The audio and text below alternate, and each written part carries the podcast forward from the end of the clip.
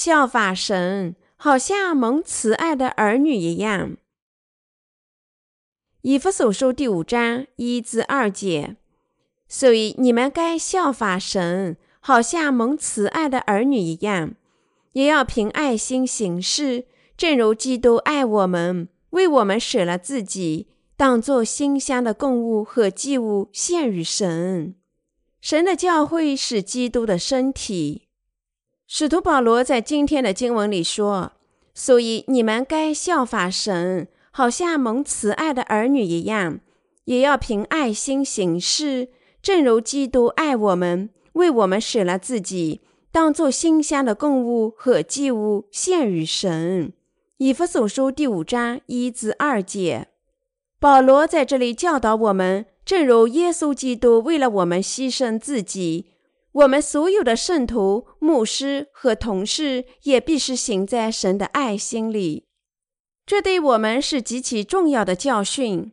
保罗早在以弗所书第四章十六节中说：“全身都靠他联络得合适，百节各安各职，照着个体的功用彼此相助，便叫身体渐渐增长，在爱中建立自己。”耶稣基督是神教会的头，教会是耶稣基督的身体。要解释这句话，请观察你们自己的身体。身体不但有众多的关节、骨头、肌肉，使你们可以运动、有力量，而且整个身体都连接神经系统，从你们的头部到你们的脚趾尖。所以，当你们的大脑发出命令时，命令就通过脊髓达到了全身每个部位，指挥如何运动、做什么事情。同样，当主作为教会的头吩咐我们时，教会的每个成员都照着主的命令执行。关于神的教会，主说：“联络得合适，百节各安各职。”以弗所书第四章十六节。像这样，神教会的全体成员。彼此必不可缺。如果你们的手指缺少一个关节，整个手指便无用啦。必须有一个关节连接你们的手指和手。你们的手必须连接到你们的手臂，你们的手臂连接到你们的肩膀。像这样，没有哪个身体部位可有可无，而且每个部位都全部连接到你们的身体，每个部位都发挥功效。联合在一起，形成了整个身体。同样，全体的渗透彼此必不可缺。在神的教会里，全体的会员都要在各自的岗位上承担他们自己的工作。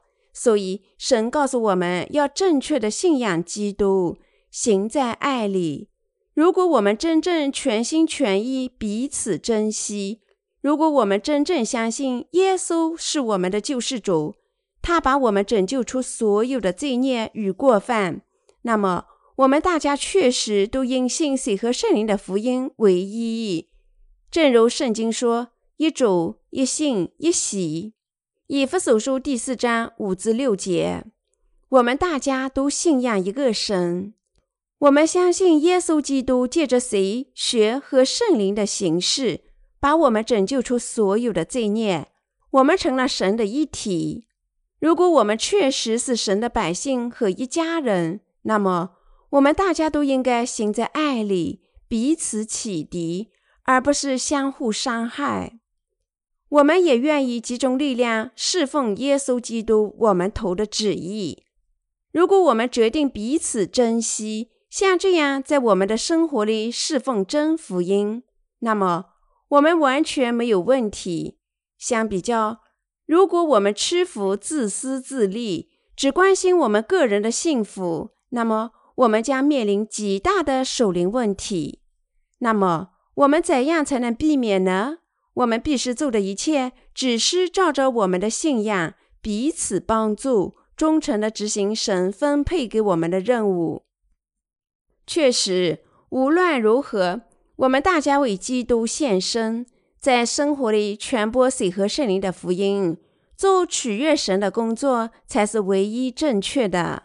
当我们大家这样团结一心，联合做神的义工时，我们彼此鼓励，忠诚的完成神托付给我们的所有任务。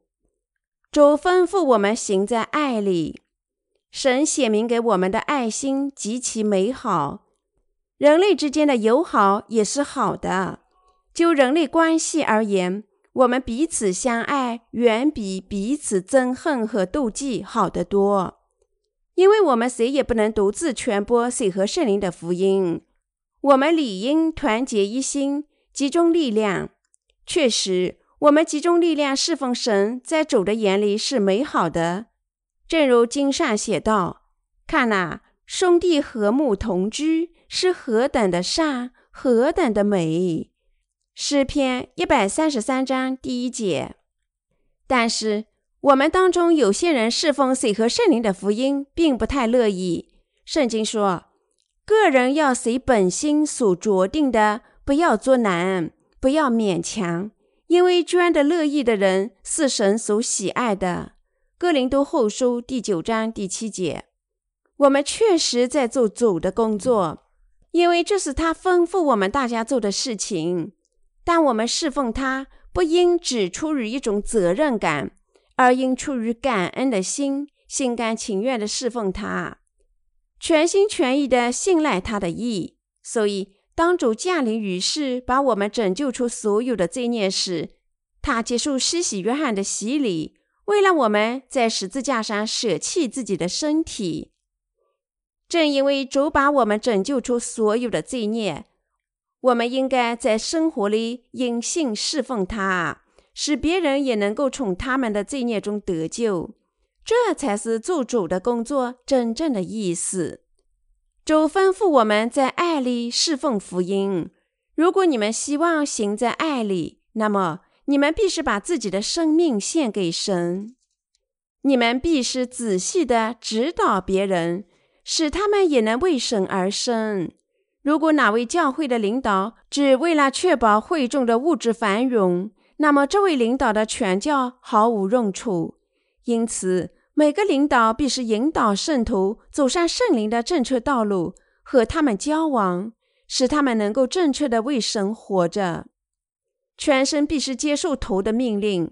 如果我们为了神团结力量，侍奉他，凭着自己的才能向他献身，那么。神肯定赐福我们，保护我们大家，所以我们大家必须照着神的吩咐得生，服从他的旨意。神的道吩咐我们行在爱里，只有我们这些真正信仰神的义的人，才能照着神的道得生。只有当我们居住在神里面，这才有可能。耶稣是葡萄树，我们是枝子。正如枝子长在葡萄树上才能结果一样，只有那些信赖神、跟随神的人，才能行在爱里，向他献出生命。因此，如果你们信仰前辈领导你们在这爱里和你们交往，你们应该视之为极大的赐福。但是，许多人尽管称自己是基督徒，却体贴肉体的事情。神在加拉太书第五章十九节说：“情欲的事都是显而易见的。”然后列举各种罪。当基督徒追求他们肉体的欲望时，他们终究造就异端。相反，如果我们确实行在神的爱里，那么我们绝不会体贴肉体的情欲，而始终顺从神的旨意。无论我们的肉体发生什么情况。都应该顺从神的旨意，照着他的旨意彼此交往，彼此引导，服从他的旨意，集中我们的力量侍奉主，为这项工作祈祷。这就是行在神的爱里的意思。你们照着神的旨意得生极其重要。以弗所书第五章第一节说：“所以你们该效法神，好像蒙慈爱的儿女一样。”正如耶稣基督为了我们牺牲自己，赐给我们新生一样，真正效法神的人，在爱里交往，彼此指导，彼此增强，使他们能够共同侍奉福音。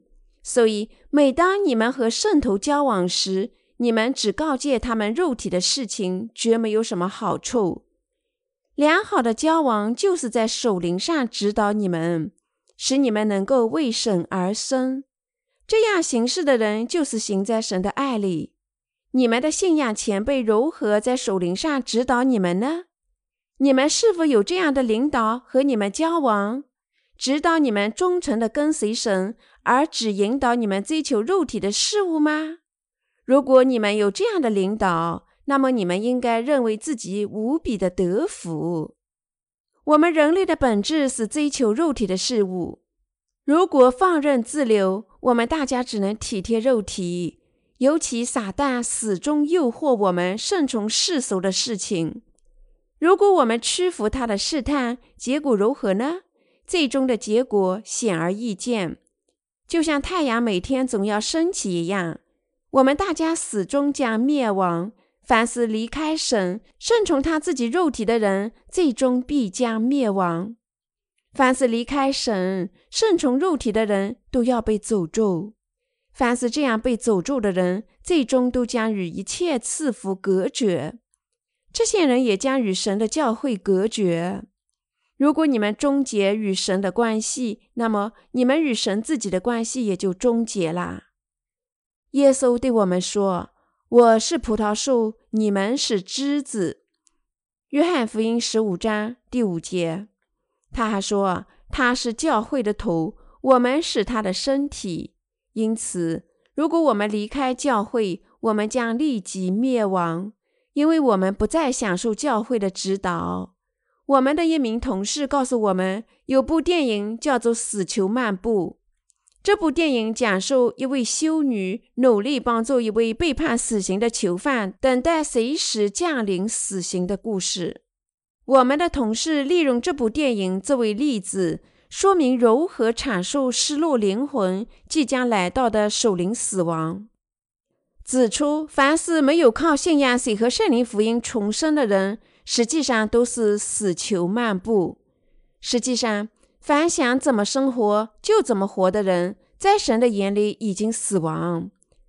当手臂与身体隔断时，手臂仍能暂时的抽搐，但是手臂只因为抽搐就说明确实还活着吗？不，他已经死了。同样，尽管离开神的教会，与耶稣基督分离的人，起初仍可能因信得生，这人最终将灭亡。因为他已经与神的教会隔绝，没有教会的指导。重要的是，你们要仔细思考，是否有人确实指导你们顺从和侍奉神。你们还要质问你们自己的教会领导和信仰前辈，是否教导你们侍奉神，而不是侍奉你们自己。你们的教会领导或是偶然奉劝你们侍奉主一次。但如果他们果真要你跟随和侍奉他们，那么你们应该拒绝。我们分支教会里有位牧师，实际上就是这么做的。每当圣徒向我们教会捐款，这位牧师非常心烦，他宁愿一切奉献都落入他自己的教会，他宁愿他的教会成员给他自己捐物捐钱。这种人只是挣工资。不是教会里的牧师，即使领导神教会的牧师，也不能看着怎么合适就怎么使用教会的金融资源，而是他们必须始终问神什么是用钱的最佳途径。我的生日快到时，有时会收到兄弟姐妹的金融礼物，我非常欣赏，毕竟收到钱谁不高兴呢？但真正重要的是。这钱怎么花？如果我命令你们说这是我的生日，给我些钱吧，这显然是极大的错误。每当我需要用钱，我毫不犹豫向教会的财务部门解释我需要用钱的原因，因为我花钱只是为了侍奉水和圣灵的福音，我的良心始终都是清白的。但如果我收了你们的奉献，只为了我自己花钱，那么这就是个严重的问题。主吩咐我们行在爱里。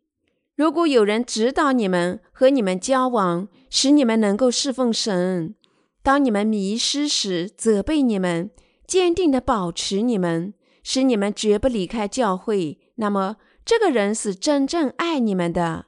这个人不会伤害你们，而是真爱你们。主明确的告诉我们大家，凭爱心行事。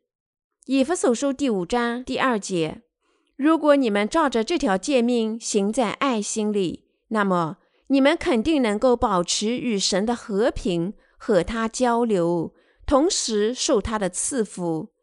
因为我们首先披戴神的爱，我们必须效法他。又爱他人，正如使徒保罗在这里说：“效法神，好像蒙慈爱的儿女一样。”以弗所书第五章第一节。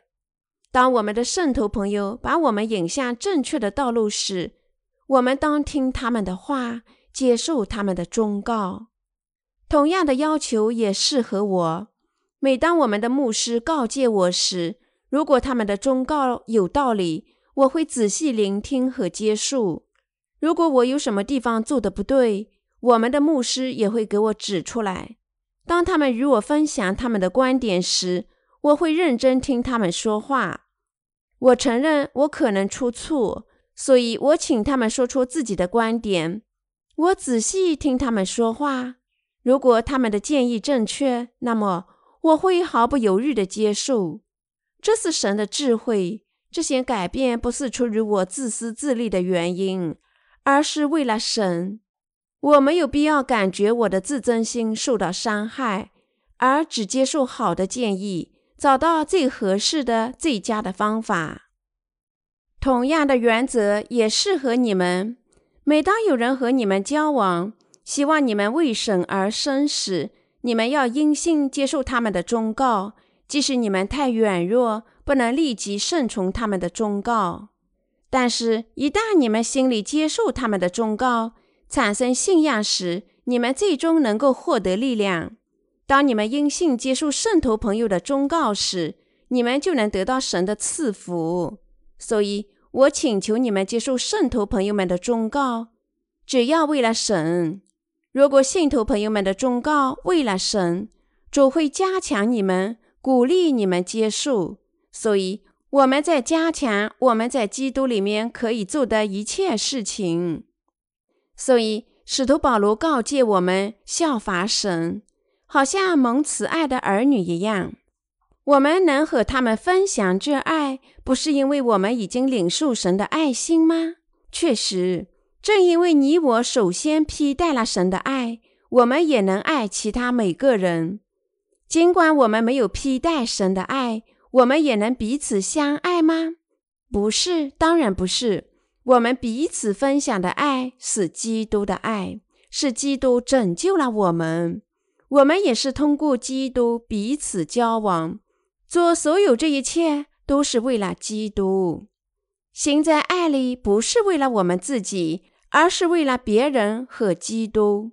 所以，极其重要的是，我们必须认真聆听使徒保罗在今天的经文里对我们的告诫。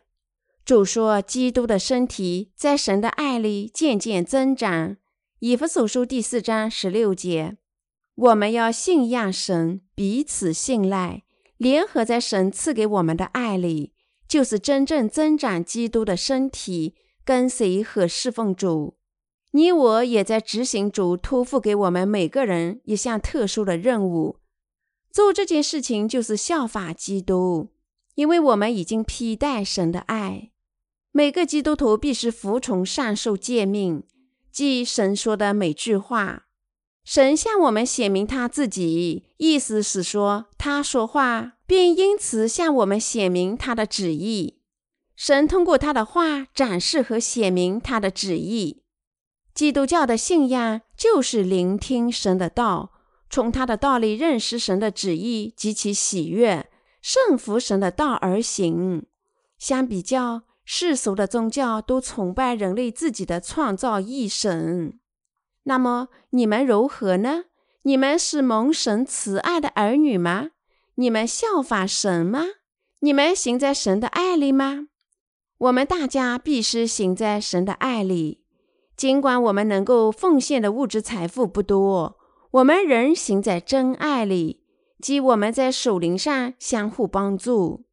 世上无数自称在帮助别人，事实上只伤害他们。相反，我们完全彻底珍惜别人。我们这样做不是为我们自己，而是为了基督耶稣。我们帮助别人顺从基督，领受神的赐福，就是行在神的爱里。谁说爱心是神？如果世上有人说爱心，实施爱心，让他站出来。人类怎能讨论真爱呢？真爱是神的爱，神的爱是神为我们牺牲自己赐给我们的真爱。我们果真行在爱里吗？我们如何彼此分享交往呢？和你们交往的人这样做是为了帮助你们为基督而生吗？如果这样的人和你们交往，你们确实知道应该多么感激他们吗？无论他们是你们的弟兄姐妹，还是神的仆人，你们应该感激所有和你们交往、帮助你们为神而生的人。在神教会里，经常交往能够把持我们。尽管我们智慧的规模很小，我满怀信心地说，我们在国内外的所有分支教会都彼此帮助，相互启迪。如果我们被分散到各地，孤立无援，则我们一无所成。你们是否认为，仅仅因为你们已经得救，你们就能在教会外面为所欲为吗？不能。没有神的教会，撒旦将迅速吞没你们。魔鬼在属灵上毁灭圣徒，并不是什么难事。事实上，毁灭灵魂对于撒旦来说是轻而易举的事情。魔鬼只需要在布道的时候增加一些毒素，一旦你们听了有害的布道，你们就立刻灭亡。食物并不是唯一可以荼毒的东西，毒品也不只出现在某些意识形态里。错误的引用神的道也可以使布道有害。如果神的道有害，所有的艺人必定灭亡。看看你们身边是否确有教会里的同伴。在凭爱心教导你们，把你们引向正确的道路，和你们交往，使你们能够忠诚的只住在神的教会里，跟随主。如果你们身边有这样的圣徒朋友，要满怀感激。教会成员的关心，理当让你们满怀感激。林弟兄不再和我们在一起，因为他最近参军了。林弟兄的离去，你们感觉如何？你们不认为他有困难，因为在军队里没有人和他交往吗？当然，他有战士作伴，但他们只会和他交流世俗的事情。林弟兄几乎不可能和谁分享他的内心，因为那里没有重生的圣徒。每当他想和我们进行属灵的交流时，他就非常的想念我们。确实，只因为我们在领受罪得赦免以后，以同样的心只住在神的教会里，我们能够彼此相通。没有什么比这更加奇妙的啦。所以，你我应该在爱心里联合，行在爱心里，在爱心里跟随主，在爱心里效法他。正因为耶稣基督牺牲自己拯救我们。我们大家也应该彼此帮助，相互启迪。希伯来书十三章第九节写道：“因为人心靠恩典得坚固才是好的，并不是靠饮食。那在饮食上占心的，从来没有得着益处。正如这段经文教导我们，你我的心确实因为神赐给我们的真正恩典而变得刚强。”而不是依靠我们自己的优点或物质手段彼此启迪，我们必须靠信仰神的爱心以及他赐给我们的拯救而确立我们的心。是神保持我们、指导我们和保护我们。是神把我们安置在他的教会里，让我们侍奉他，赐福我们在他的教会里刚强，使我们能够为主生。神告诉我们要因他的赐福而变得刚强，所以让我们大家在信仰里刚强，让我们大家行在神的爱里，因信支住在他里面。